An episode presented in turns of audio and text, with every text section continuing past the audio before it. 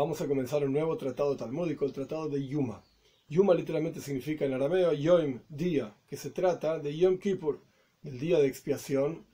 En la práctica el tratado tiene ocho capítulos. Durante los primeros siete capítulos se habla sobre todo lo que ocurría en el templo en el día de Yom Kippur. El, el Kohen Godel, el sumo sacerdote, era quien hacía todos los trabajos. Por supuesto tenía gente que lo ayudaba, le sostenía cosas, como vamos a estudiar a lo largo de todo el tratado pero en la práctica los trabajos específicos los hacía solamente el Kohen Godel, el sumo sacerdote.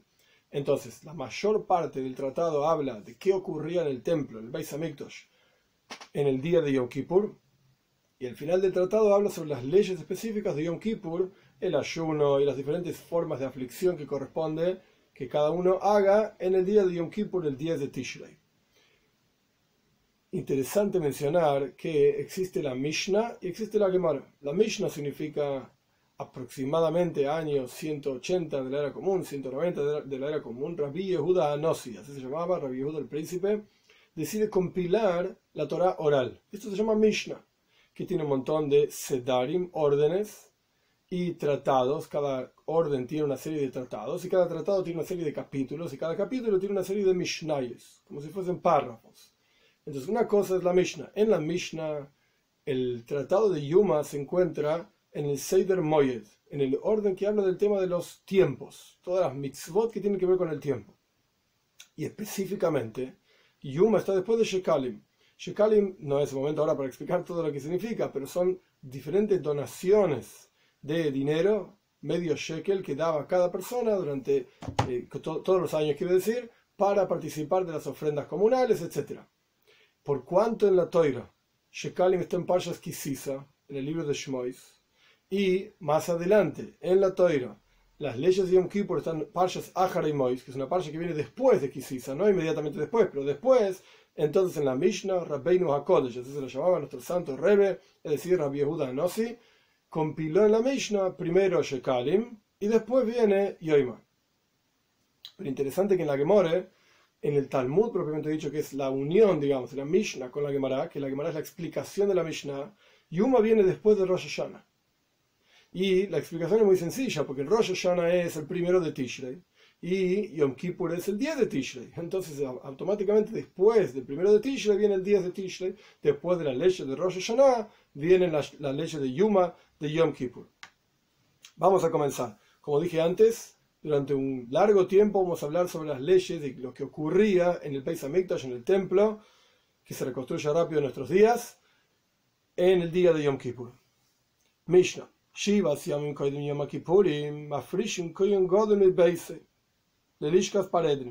Siete días antes de Yom Kippur, Yom Kippurim, Yom Kippur, Kippurim, es toda la misma cuestión. La palabra Kippur viene de la palabra kapara. Kapara quiere decir expiación. ¿Qué significa expiación? Expiación quiere decir en hebreo kinuach, limpieza. Esta es la idea de expiación. Nos vamos a hablar ahora sobre chuva y el arrepentimiento y el acercamiento a Dios y cómo funciona. Esto es al final, justamente, del tratado de Yuma.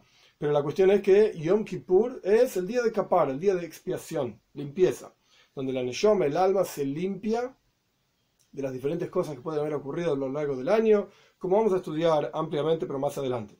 Entonces, siete días antes de Yom Kippurim, del día de expiación, vamos a decir solamente Yom Kippur o Yom Kippurim, y, listo, sin traducción, Mafrishim Koyen Godel, se separa al sumo sacerdote, el Koyen Godel. En la familia de Koyanim, sacerdotes, hay varios niveles. El más elevado es el Koyen Godel, el sumo sacerdote, pues viene el Segen, el secretario, como vamos a estudiar también, pero más adelante. La cuestión es que este Koyen Godel, el, por así decir, el jefe de todo lo que ocurría, en el Beis Hamikdash, en el templo. Entonces, este Kohen Gadol, que era quien trabajaba, hacía todos los trabajos en Yom Kippur, en el templo, se lo separaba de su casa siete días antes de Yom Kippur. ¿A dónde entraba? ¿A dónde iba? Lelishkas Paredrim, a un cuarto que se llamaba Paredrim, que la Gemara más adelante va a explicar por qué tenía ese nombre. La práctica se lo separaba. Y se prepara para el día de Yom Kippur otro Kohen, otro otra persona más, Tachtav, literalmente Tachtav quiere decir bajo él, pero acá el punto es, no vaya a ser que el primero tenga un problema, como vamos a ver, entonces en el día de Yom Kippur, si el primero tuvo un problema, directamente está preparado, más es más minen, preparamos otro Koyen, un suplente. por cualquier cuestión que pueda ocurrir. ¿Qué podría ocurrir? Shema psul. No vaya a ser que haya algún tipo de invalidez sobre este Koyen Godel, el primero, entonces tenemos otro preparado, otro listo. Ya vamos a estudiar cuáles son los problemas que podría tener Koyen Godel, pero el más clásico es Kri.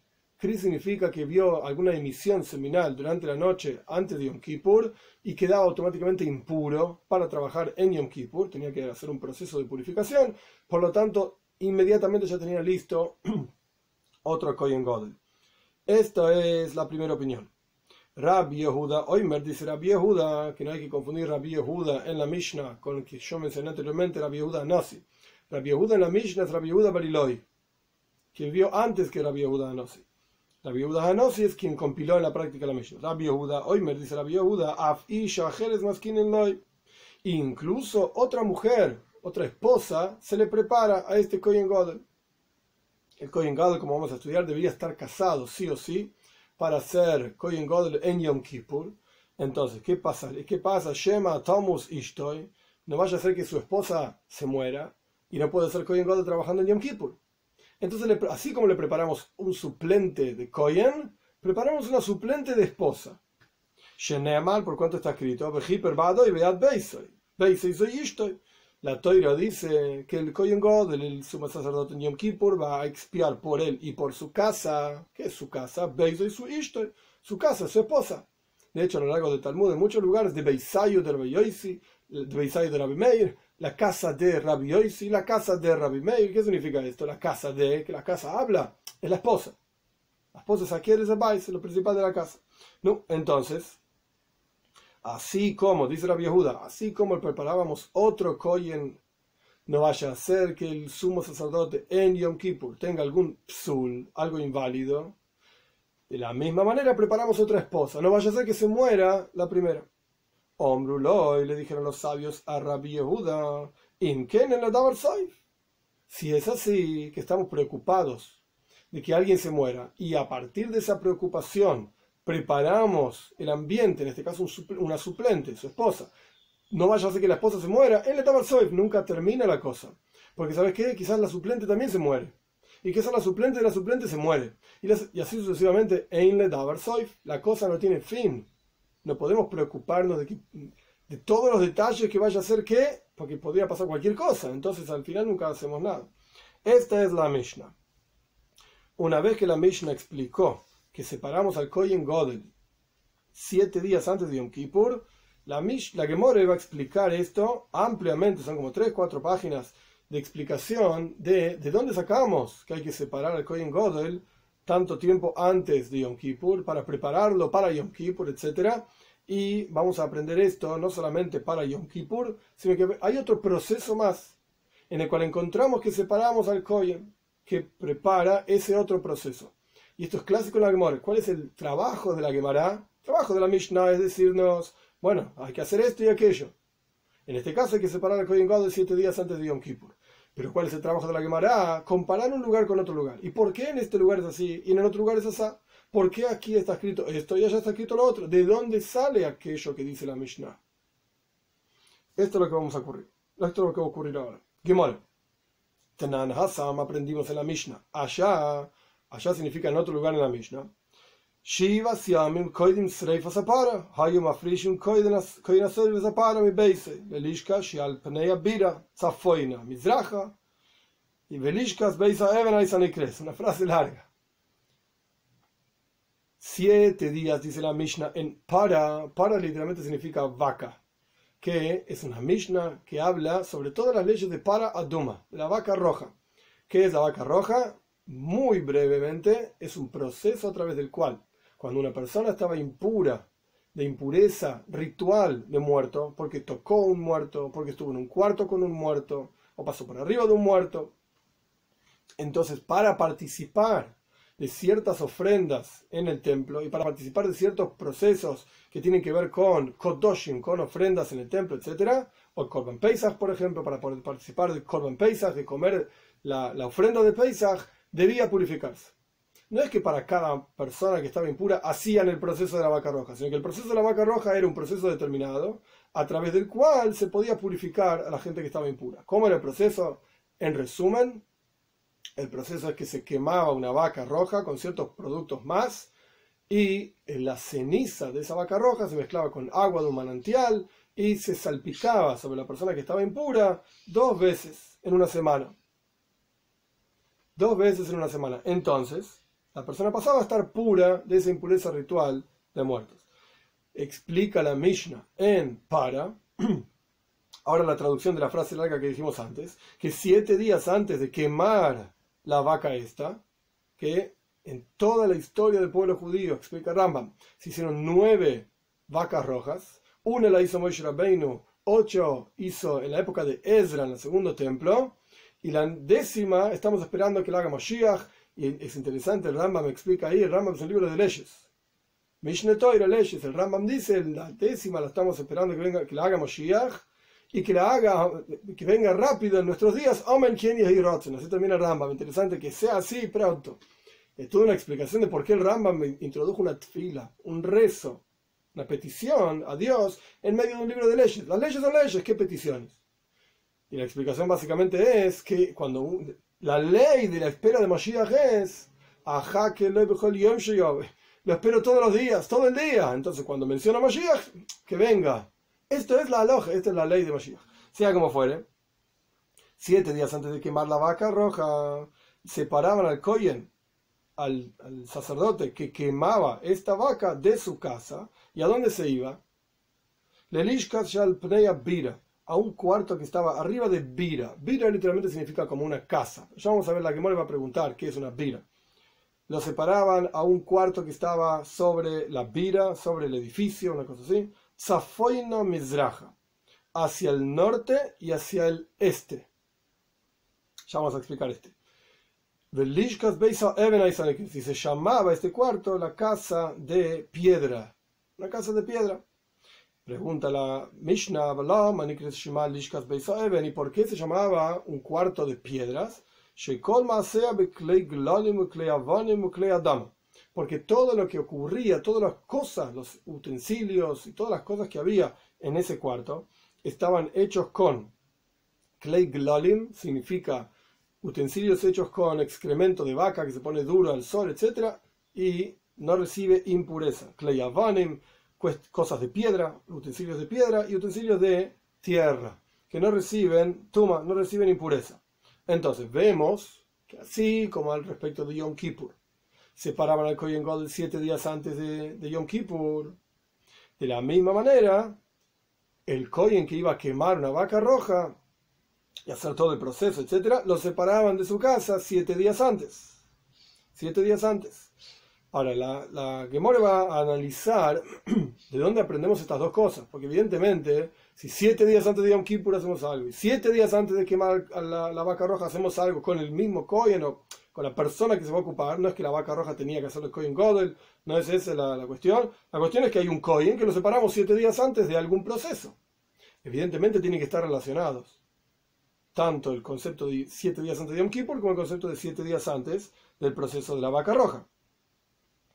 Entonces, la que va a analizar esta comparación. Por eso justamente trajo esta Mishnah de para, de la vaca roja.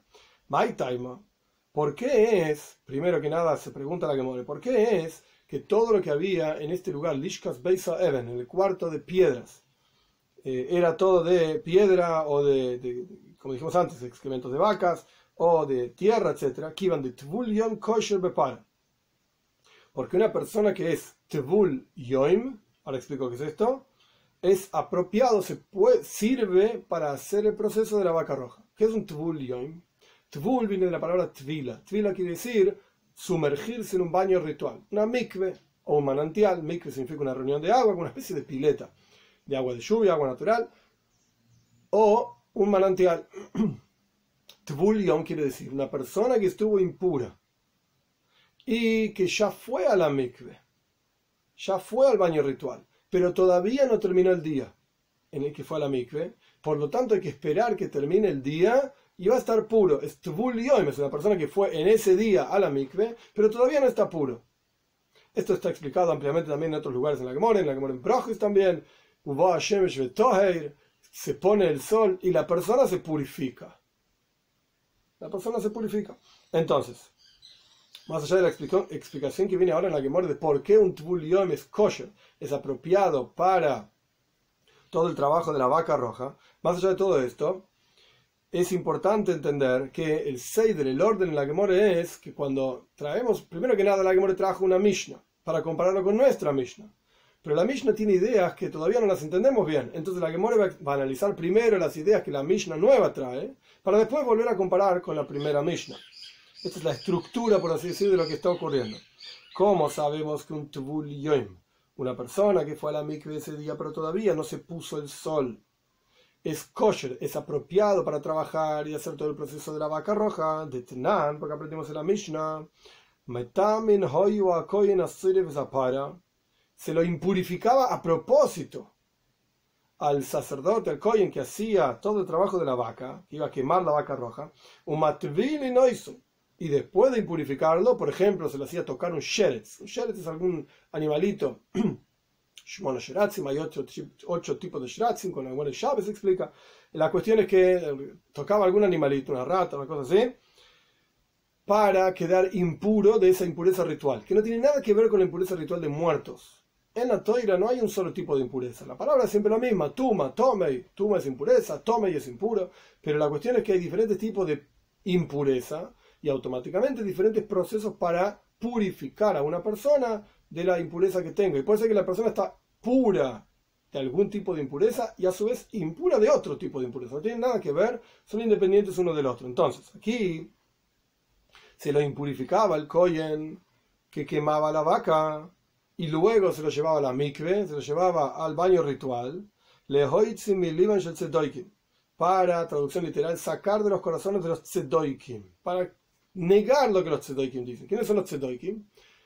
Antígonos Ish Soijoy, está en la Mishnah Pirkei Ovis. Antígonos Ish Soijoy tenía dos talmidim, dos estudiantes, Tzadok y Baitos. Tzadok, Baitos. Tzadok por eso Tzedoikim, Baitos por eso Baitoisim. Y estos dos, estos dos talmidim, ellos escucharon una enseñanza de Antígonos Ish Soijoy que está mencionada en Pirkei Ovis, la ética de nuestros padres. Al tiu kavadim amishon shensarabas amenaz de pras, no seas como los sirvientes que sirven al maestro en aras de recibir recompensa esa es la primera mitad de la enseñanza. La enseñanza termina, a pesar de que no tiene que ver con nosotros ahora,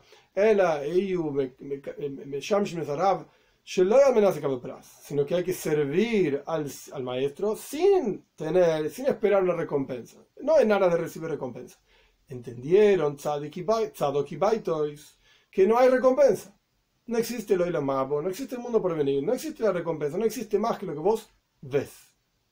Esto es lo que Tzadok y Baitos entendieron. Y a partir de ahí ellos se apartaron completamente de la Torá y enseñaron a sus estudiantes totalmente opuesto a lo que la Torah dice, a lo que los Jajom, los sabios dicen, y en particular totalmente opuesto a la Torah lleve al P, a la Torah oral, por cuanto todo lo que existe para ellos, Tzadok y Baitos, es lo que ellos veían, bueno, el texto es el texto, pero una Torah oral que explica ese texto para ellos no existía. y hay enormes discusiones entre los Porushim, entre los Jajomim, los sabios, y los Tzedoikim.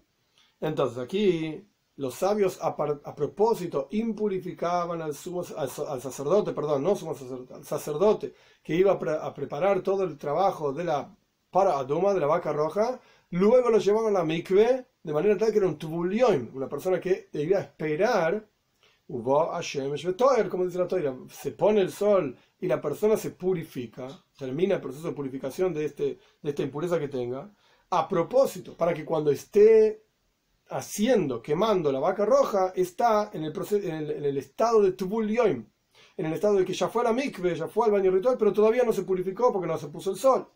¿Por qué? Porque los tzedokim los tzedokim decían, los tzedokim decían que todo el proceso de la vaca roja debía ser hecho por un kohen que ya está 100% puro. No es Tvul Yoim, no es que está esperando que se ponga el día para estar puro, ya está puro 100%. Esto es lo que los Tzedokim decían entonces.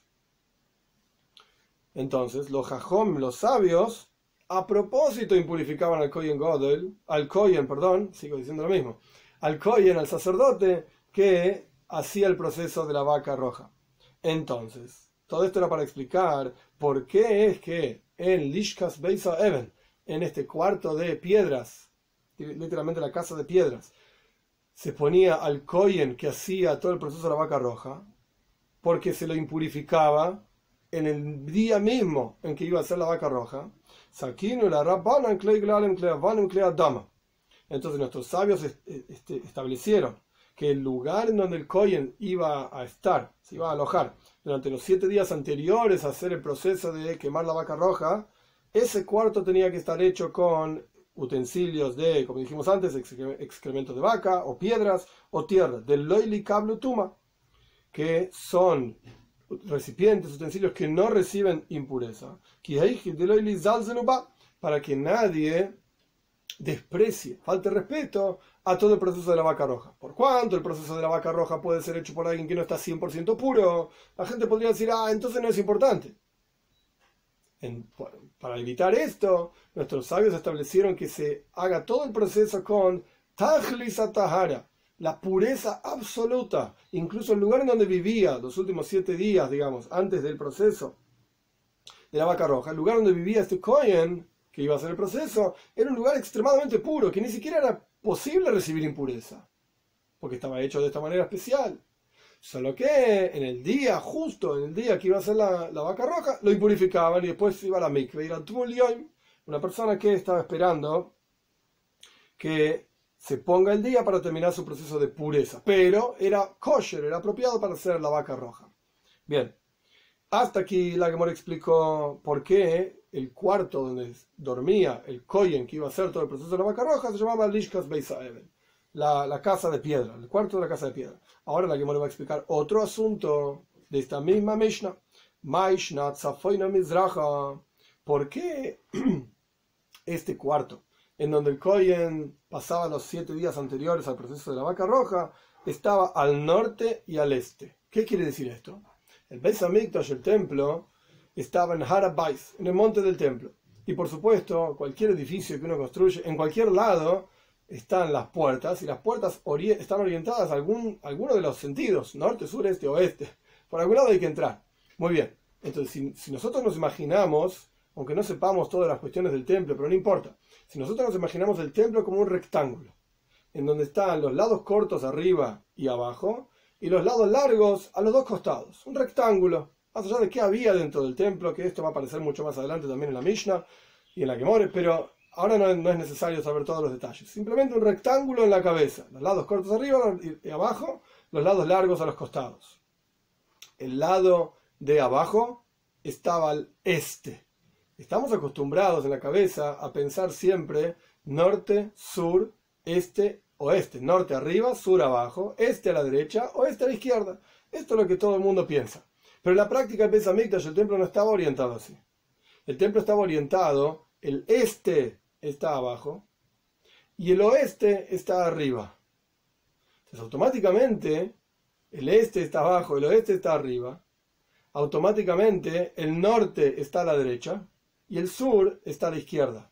Esto es lo normal que uno piensa. Pero en la práctica, cuando uno observa el Beis Hamikdash, uno tiene que pensarlo como si uno estuviese parado frente a la puerta del Beis Hamikdash del lado de adentro. ¿Qué quiere decir parado frente a la puerta del Beis Hamikdash del lado de adentro? Dijimos que la puerta del Beis Hamikdash está al este, abajo. Entonces, parémonos mirando al este. Si yo estoy mirando al este, a la izquierda tengo el norte, a la derecha tengo el sur y atrás mío tengo el oeste. Esta es la forma en que uno debe pensar el Beis. Lo repito porque es confuso, obviamente confuso, porque estamos acostumbrados a, tener los sentidos de otra manera. Yo estoy mirando hacia el este, o sea, estoy mirando la puerta del Beis por donde se entraba el templo. Yo estoy parado dentro del templo y estoy mirando hacia afuera, digamos. Entonces, tengo adelante mío el este, atrás mío el oeste. A la derecha tengo el sur, a la izquierda tengo el norte. Entonces, en este rectángulo había diferentes cuartos. Dentro del Beis había diferentes cuartos, diferentes lugares donde se almacenaban cosas, se guardaban, donde ocurrían diferentes procesos. En la práctica había un lugar en donde había que traer los corbanes, se hacían las ofrendas y cada ofrenda tenía un montón de procesos diferentes en donde había en el templo lugares, cuartos o mesas, espacios en donde ocurrían cada uno de estos procesos. En la práctica, uno de los procesos se llama shita. Shita quiere decir degollar. Había que degollar al animalito que las personas traían para hacer las diferentes ofrendas, etc. O todos los días, incluso si nadie traía ofrendas. Había ofrendas Korban Tomit, Shel Shachar, Tomit Shel una ofrenda a la mañana, una ofrenda a la tarde, etc. La cuestión es que diferentes tipos de ofrenda es posible degollarlos en diferentes lugares en el Beis Hay lugares más graves, por así decir, más importantes dentro del Beis Hamikdash, en donde se degollaban las ofrendas más graves, más importantes, y lugares menos importantes y ofrendas menos importantes que se podían degollar en cualquier espacio dentro del Beis Hamikdash. Entonces, con esta pequeña introducción, ahora vamos a entender la que me pregunta. La línea empieza Lizal Zelubá. ¿Por qué es que el cuarto en donde se, se alojaba al Koyen que iba a quemar la para Aduma, la vaca roja, estaba al norte y al este, o sea, al noreste del Beis Hamikdash, del templo? Noreste, en nuestro caso, sería la izquierda hacia adelante, una cosa así, en diagonal. ¿Por qué estaba ahí ese cuarto?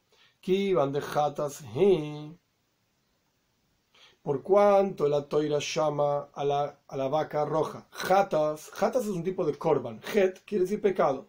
Y específicamente hay varias palabras para pecado. Het, avoin y pesha.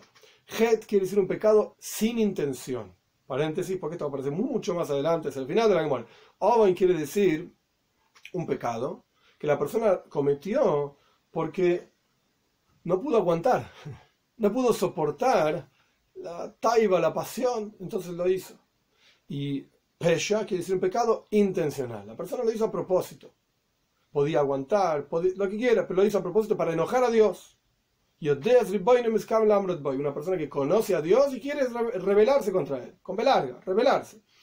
Entonces, jatas es un korban, es una ofrenda que se traía cuando la persona hacía un pecado sin intención. Esto es het. Y por cuanto la toira llama en Parshas Jucas todo el proceso de la vaca roja llama jatas, lo llama la vaca roja, un korban, una ofrenda de pecado inintencional, a pesar de que en la práctica todo el proceso de la vaca roja ocurría fuera de Besamiktosh, fuera del templo, y no era un korban, no era una ofrenda que venía a expiar por alguna cuestión, para nada. La vaca roja es otro proceso, como explicamos anteriormente, para purificar a una persona que estaba impura de una impureza de muertos, etc. No tiene nada que ver con un, un korban, una ofrenda para expiar. Entonces, con todo esto, la Torah lo llamó jatas. La Torah llama al proceso de la vaca roja jatas. Entonces, de jatas de una tzafoina. Y por cuanto las ofrendas que se llaman jatas deben ser degolladas en el Besamikdash, en el templo, en el norte en el lado norte, ba. Y sobre la vaca roja está escrito el Noijach Ponei el Moyed, que debía ser hecha, traducción literal, frente al rostro, o sea, la entrada de la tienda de encuentro. Esto es un pozo, un versículo en Parshas Jukas, en donde la teoría está explicando las leyes de la vaca roja. Y por cuanto esto fue expresado en el desierto, cuando estaba el pueblo judío viajando luego de la salida de Egipto al, entrar, para entrar en la tierra de Israel, en el desierto no había templo, lo que había era un el móvil de una tienda de encuentro, un mishkan, un tabernáculo, se lo suele llamar, un templo móvil. Entonces, cuando la Toira explica cómo se hace la vaca roja, la Toira dice que debía ser hecho frente a la puerta de la tienda de encuentro. Y en la práctica, esto se ve también en la Mishnah en Para, y está explicado en varios lugares, que había un lugar en Mishnah Midois, había un lugar fuera del templo, se llamaba Hara Mishha, en el monte de la unción, en donde se hacía el proceso de la vaca roja, y había toda una un pasadizo, una pasarela, por así decir, muy amplia entre ese monte y el Beis Hamikdash y el templo, en donde el Kohen que estaba en el monte de Mishka haciendo el proceso de la vaca roja, miraba, veía la puerta del Besamikdash, la puerta del templo. Y esto es lo que significa el Noijach y el Moyes.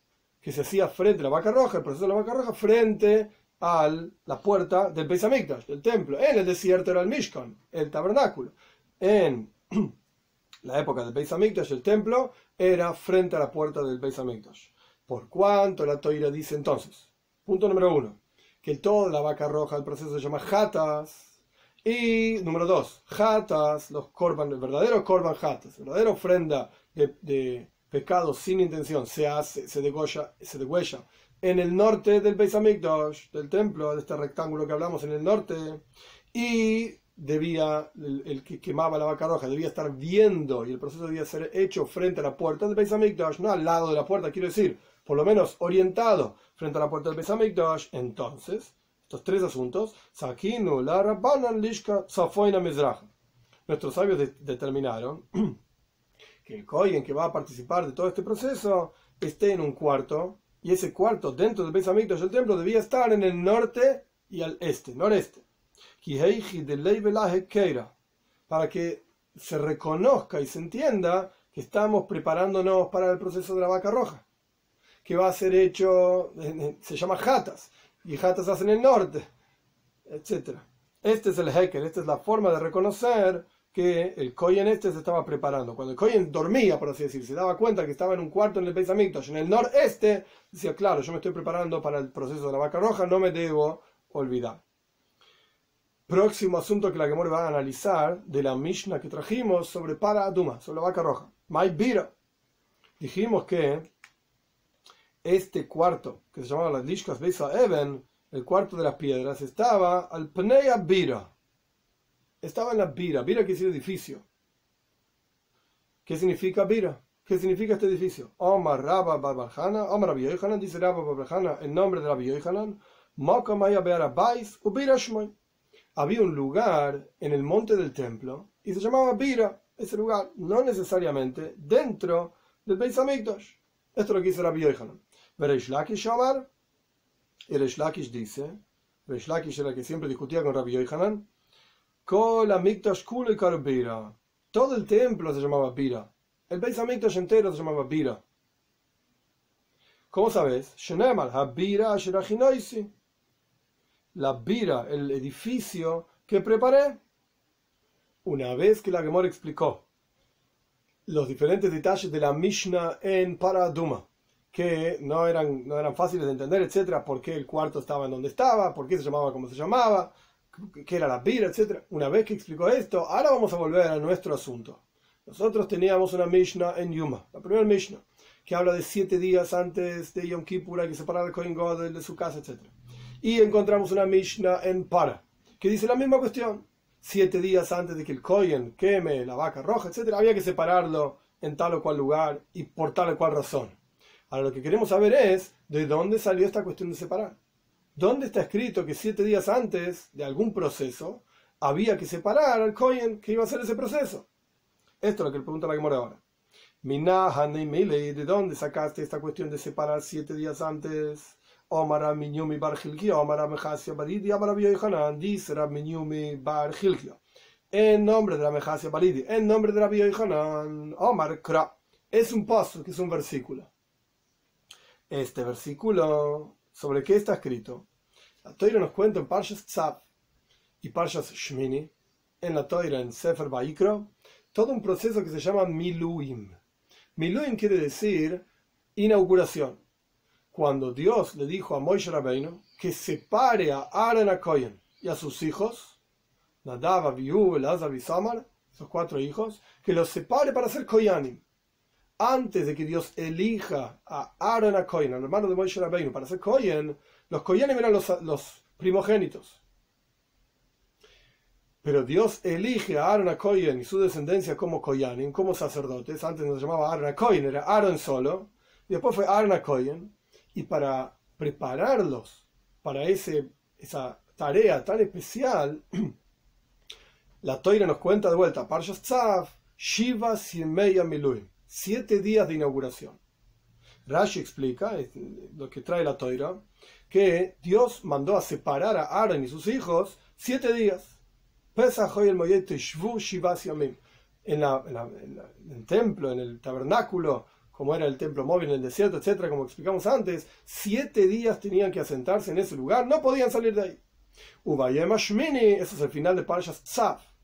Ubayem Shmini, el Parshas Shmini, es que, claro, Moishe, Moishe llamó a Aaron a Koyen y Aaron empezó a hacer todos los trabajos, y bueno, es toda una cuestión en la historia entre Parshas Tzav y Parshas Shmini en el Sefer Vaikra, en el tercer libro de la Torah al final de todo el proceso de inauguración de Miluim, de preparación de Aaron para ser Kohen y sus hijos para ser Koyanim, la Toira dice, ¿Cómo hiciste este día, este día en, el cual Moishe preparó durante siete días, preparó a Aaron para ser Kohen, a su hermano para ser Kohen, como hiciste este día,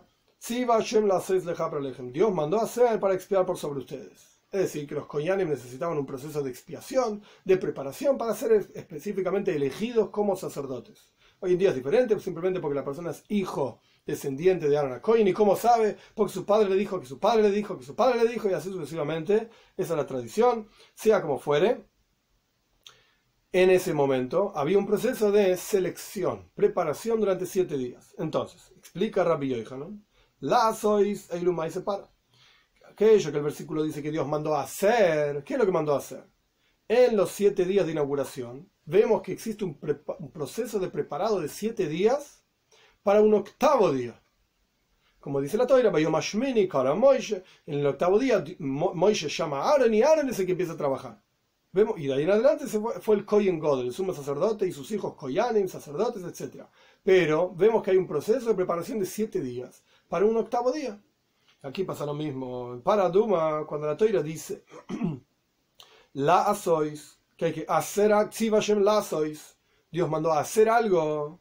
Esto que Dios mandó a hacer, Rabbi Yohanan recibió como tradición, que se refiere a toda la historia de Paraduma, de la vaca roja.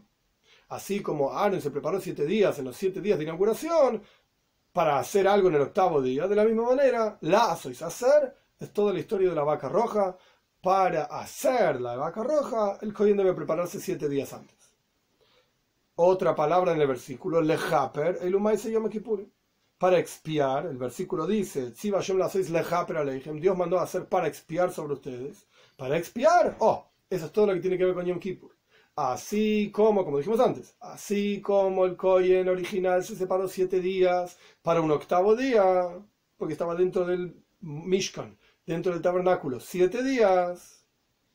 De la misma manera, Lejaper, todo lo que tiene que ver con Yom Kippur, hay que preparar al sumo sacerdote siete días para el octavo día que sería Yom Kippur. No estamos diciendo que Yom Kippur es el 8 de Tishrei, Yom Kippur es el día de Tishrei. Pero siete días antes del día de Tishrei se separaba el Kohen Godel, etc. Bien, esto es lo que dice Rabbi Yohanan. Ahora la Gemora va a analizar esta frase de la vieja.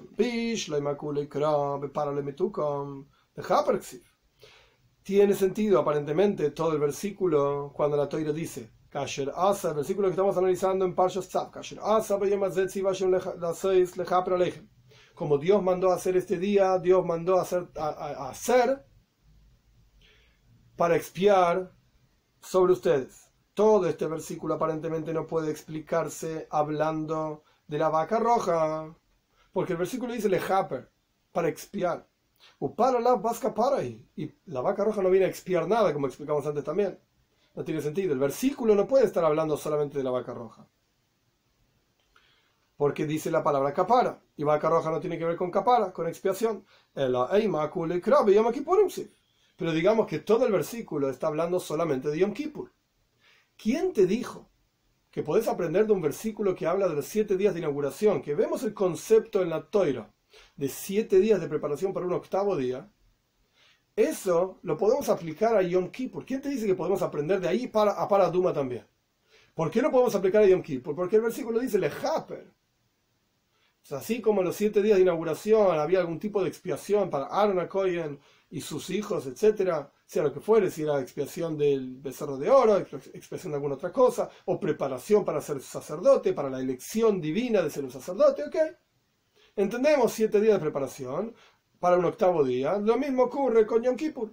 Por cuanto Yom Kippur, como su palabra, como su nombre lo indica, capara es expiación. Entonces, expiación siete días para un octavo día. Ok, separamos al Kohen Gadol siete días para el día de la expiación.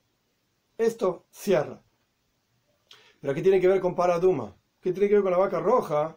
Que no es, el concepto de la vaca roja no es expiación. Explica la Gemora entonces. ¿Cuál es la conexión de este versículo con la vaca roja? Hombre, Yalif Tziva Tziva. Entonces hay una Gzeira Shava. ¿Qué significa Gzeira Shava? Leemos todos los días en el rezo. Bishmael dice que con 13 herramientas se puede entender la toira. Cuando uno lee la toira, junto con la toira, Torah escrita, junto con la toira escrita en la Torah oral. Es como una caja fuerte con dos combinaciones. No, alcanza a tener una combinación. Si no tenés la otra combinación, no vas a poder abrir la caja. Tenés que tener las dos combinaciones, ni una sin la otra, ninguna de las dos individualmente, o sea, son mutuamente excluyentes. Ambas las necesitas para poder abrir la caja, la toira también. Necesitas una toira escrita y una toira oral. La toira escrita tal y cual está es, es imposible de entender. Es imposible de saber qué es lo que Dios quiere de nosotros si no tenemos una Torah oral. Y la Torah oral tiene herramientas a través de las cuales se entiende interpreta la Torah escrita. Y las herramientas fueron dadas junto con la Torah escrita. Moisés Rabbeinu en el monte Sinai, Dios entregó Torah oral y Torah escrita. Por eso la Torah dice Hatoirois, las Torot que Dios le entregó a Moisés. ¿Cuántas Torot le entregó? Una sola. Torah oral, Torah escrita. Torah escrita, Torah oral. Ambas. Una de estas formas de interpretación se llama Gzeira Shava. Gzeira literalmente quiere decir decreto. Shava quiere decir igual. Gzeira Shava, mismo decreto. ¿De qué estamos hablando? Dos palabras en la toira que son la misma palabra o similares, y hay diferentes tipos de Xera Shava, ya vamos a estudiar esto también. Dos palabras, en términos sencillos, iguales en la Toira, recibimos como tradición que hay una conexión entre ellas.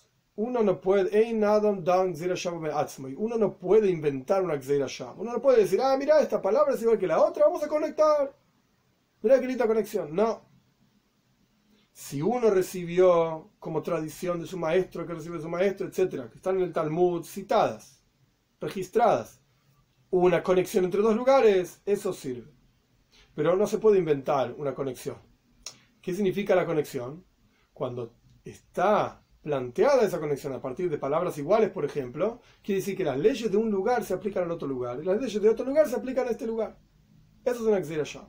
Ahora bien, ¿Cuál es la conexión entre un versículo que habla de Miluim, de inauguración de, de, Aaron como sacerdote?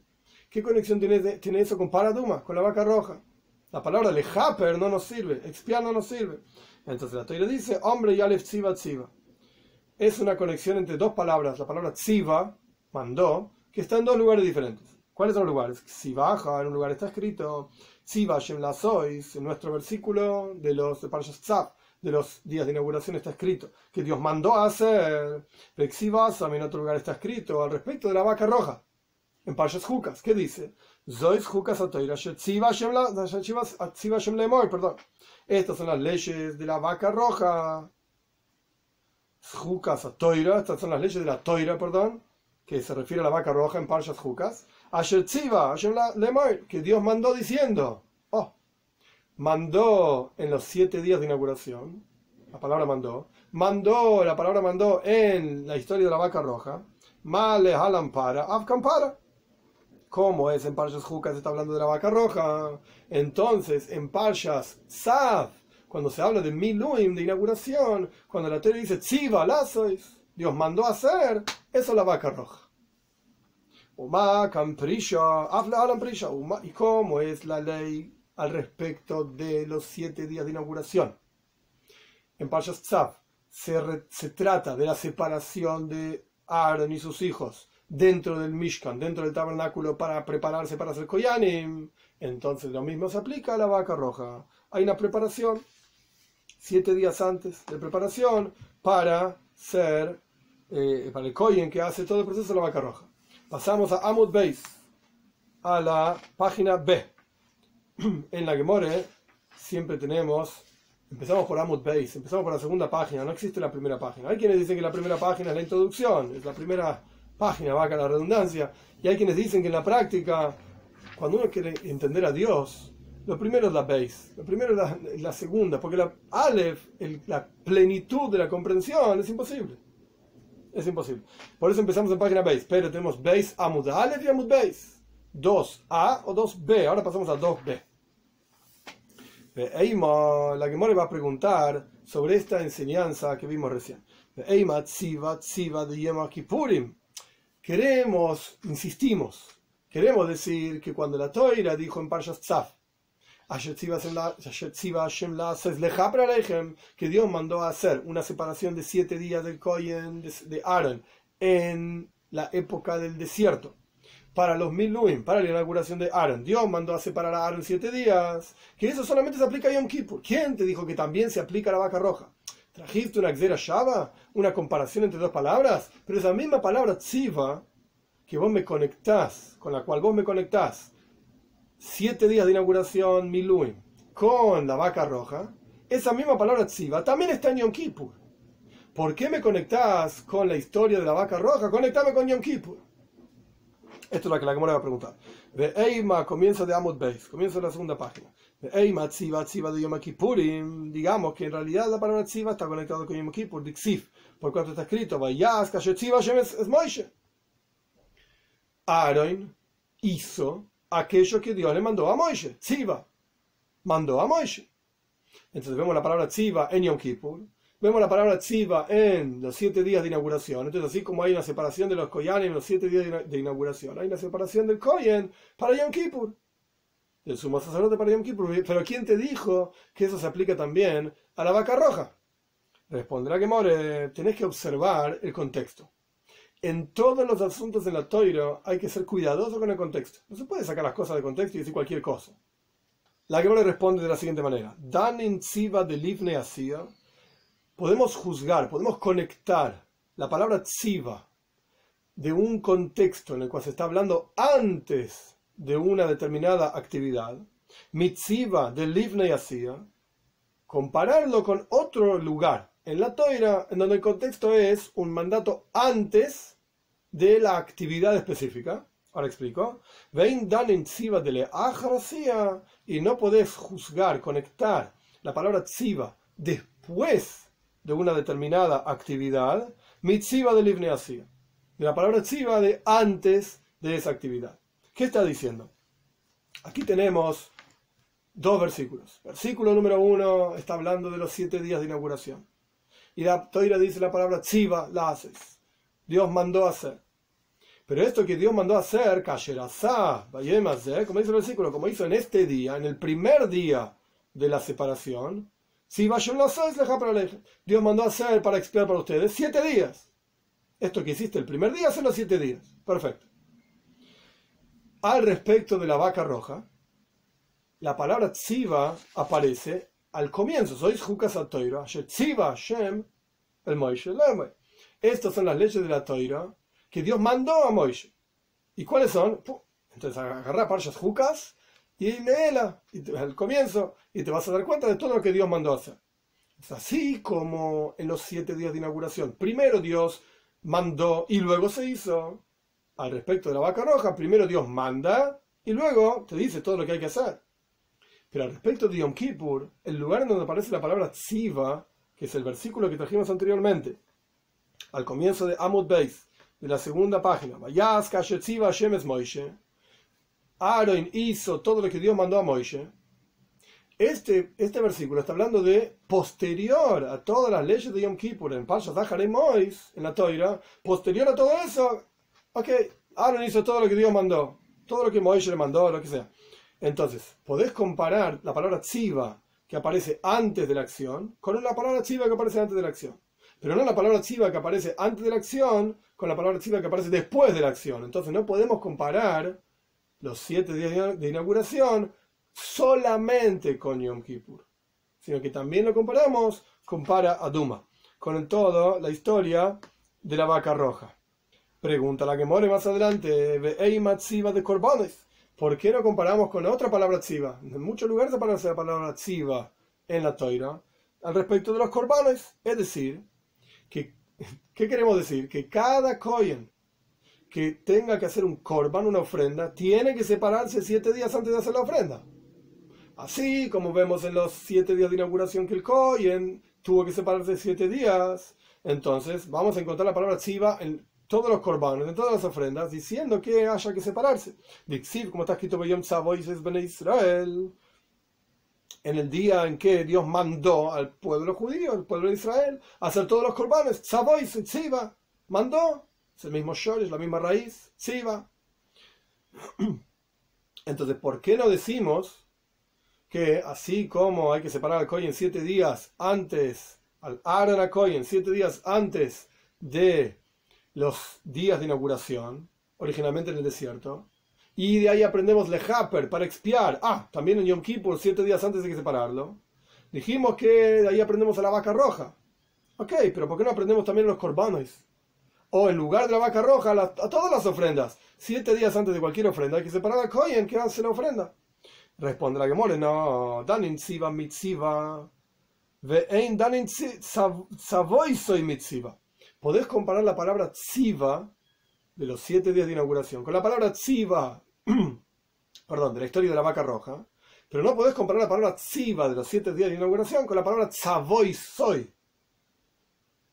de los corbanos, de las ofrendas, a pesar de que el shoidish, la raíz es la misma, tzav, tzadik vov, pero es diferente la palabra. Siva y Tzavoisa son diferentes. Responde la Gemore, ¿en serio? Yo te lo puedo comparar igual. Un Mainaf camina. ¿Cuál es la diferencia entre Tziva y Tzavoisoy? Se pueden comparar a pesar de que son diferentes. Fíjate, te voy a dar una Xeira Shava, que es la excepción que se trae en todos los lugares en la Gemore, en el Talmud. La excepción en donde vemos una comparación de dos lugares, a pesar de que la palabra es totalmente diferente. ¿Qué dice la Gemore? Beatana de Rabbi Shmuel, acaso no aprendimos en la eh, yeshiva, en la casa de estudios de Rabbi Shmuel, Beshav Akoyen Uva Akoyen, esto está hablando de las leyes de Tzoraz, una enfermedad milagrosa que aparecía manchas en la, en la piel, manchas en las paredes, etc.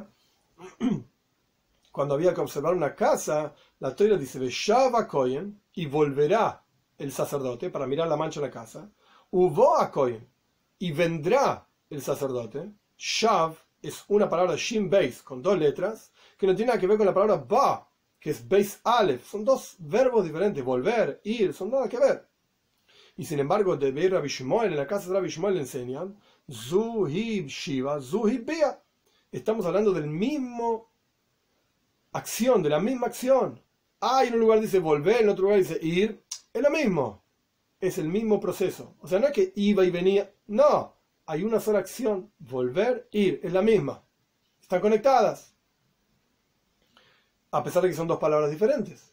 Entonces, si ahí al respecto de Tzara conectamos dos palabras diferentes, Zui Bia, Zui Shiva, es lo mismo ir y venir, a pesar de que el verbo es diferente, están conectados. Y hay toda una serie de leyes al respecto de Tzorás. ¿Y cuál es esa conexión? Que ahora no importa. ¿Por qué no podemos comparar, a pesar de que allá son dos, verbos diferentes, por qué acá no podemos comparar Siva con Savoisoy? Lo mismo. Conectemos. Responde la Gemore. Hani Miley, ¿cuándo es que comparamos y conectamos dos lugares con palabras diferentes? Heija de Leica de Damele. Donde no hay, en un caso donde no hay nada más con lo que compararlo. Entonces aceptamos una Xeira Shava, una comparación y una conexión de lugares a pesar de que son diferentes. Vía, Shiva, son dos palabras diferentes, no importa. Por cuanto no hay otra conexión con ninguna otra cosa, y recibimos como tradición que hay una conexión, ok, la conexión es esa, Vía y Shiva, a pesar de que son dos palabras diferentes, ir y venir. Pero si hay algo a lo cual se parece en la, en la práctica, la palabra tziva de los siete días de inauguración, con la palabra tziva de la vaca roja, son iguales, ¿por qué vas a dejar de lado esa conexión con dos palabras iguales para quedarte con una conexión con dos palabras diferentes? Tziva y Tzavoisoy. Son diferentes. Y entonces, simplemente para repetir la frase, Heija de Ika de Damelei, mi de Damelei al final, punto. Cuando hay otra palabra a la cual se parece, tomamos, utilizamos la palabra a la cual se parece y dejamos de lado la palabra a la cual no se parece. ¿Qué estamos diciendo? Hoy vamos a parar acá, pero un punto más. ¿Qué estamos diciendo? Si al fin y al cabo aprendimos antes que el concepto de Xeira Shava es una tradición que uno recibió Entonces, o la recibiste o no la recibiste. ¿Qué me estás diciendo? Compararlo con este, compararlo con el otro. Conecta acá, conecta allá. ¿Cuál es la conexión? Y ya está. Evidentemente, evidentemente, la tradición era que la palabra tziva en los siete días de inauguración está conectada. Está conectada. Hay una Gzeira Shava colgada, por así decir, enganchada a esa palabra. Lo que no está claro es cuál es la Gzeira Shava. ¿A dónde está conectado? Entonces empezamos a plantear diferentes cosas. Primero la Gemore quiso decir en nombre de Rabbi Hanan que está conectada con el tema de la vaca roja. La palabra lejaper en el versículo que habla de los siete días de inauguración, lejaper aleijem, eso está conectado con Kippurim, kapara, expiación, listo. Siete días antes de Yom Kippur hay que separar el Kohen Godel, perfecto, lo aprendemos de los siete días de inauguración. Punto. Que en la práctica, páginas más adelante, vamos a ver que esto se cuestiona. Pero por ahora, asunto cerrado. Yom Kippur está safe, está sal, a salvo. Lo guardamos, listo. El problema es cuando Rabbi nos dice que los siete días de inauguración están conectados con la historia de la vaca roja. ¿Cómo? A través de la palabra tziva. ¿Sí? ¿En serio? Podemos conectarlo con otra cosa. Primero la Gemore planteó, entonces, como dice Rabbi Yohanan, compararlo con Tziva, de los siete días de inauguración, perdón, con Tziva de la vaca roja. La Gemore cuestionó, comparémoslo con la palabra Tziva en Yom Kippur mismo. La Gemore dijo, no, no es necesario ya hay otra conexión por un lado, y aparte no es igual la conexión. Tziva en Yom Kippur está después de toda la acción, Tziva en los siete días de inauguración está antes de toda la, historia, la acción. Entonces no es una buena comparación, no es una buena conexión. Luego la Gemora quiso comparar con Tziva de corbanes, de ofrendas. Y dijimos, ah, pero no es la misma palabra. En los siete días de, días de inauguración es la palabra Tziva. En las ofrendas es la palabra Tzaboiso. Y dijimos, hey, pero encontramos otras comparaciones, otras conexiones que no es la misma palabra. Y la le respondió, pero si tenés una conexión con la misma palabra, agarrala. ¿Por qué la vas a dejar de lado? Entonces, toda la idea de esta Xeira Shava en particular, que Rabbi Yohan está usando para comparar los siete días de inauguración con la vaca roja, la historia de la vaca roja, es que hay una conexión. Recibimos como tradición de que hay una conexión. Lo que pasa es que no sabemos exactamente cómo es. Y esto es lo que la Gemora está lidiando. Y esto es lo que la Gemora va a seguir analizando en las próximas páginas también.